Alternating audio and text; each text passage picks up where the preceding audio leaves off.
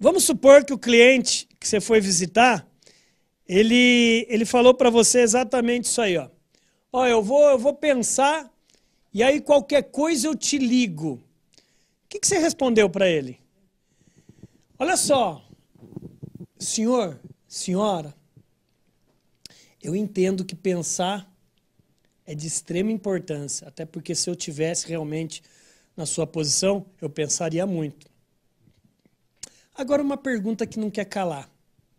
O senhor gostou do meu atendimento, correto? O senhor gostou do meu plano? O senhor gostou dos nossos produtos? Uma dúvida que eu tenho. O que, que o senhor encontrou na concorrência, com exceção de preço, que o senhor não viu aqui conosco? O que, que te impede de agora o senhor tomar a melhor decisão para os seus lucros? Captaram, gente? É lógico, é uma miscelânea de tudo isso que foi falado, mas usem e abusem. O que, que vocês viram? O que, que ele viu na concorrência? Muitas vezes a objeção dele pode ser apenas uma mentira. Pode ser. Porque nesse momento que nós estamos fazendo essa convenção de vendas aqui, não pense vocês que não existem convenção de compras.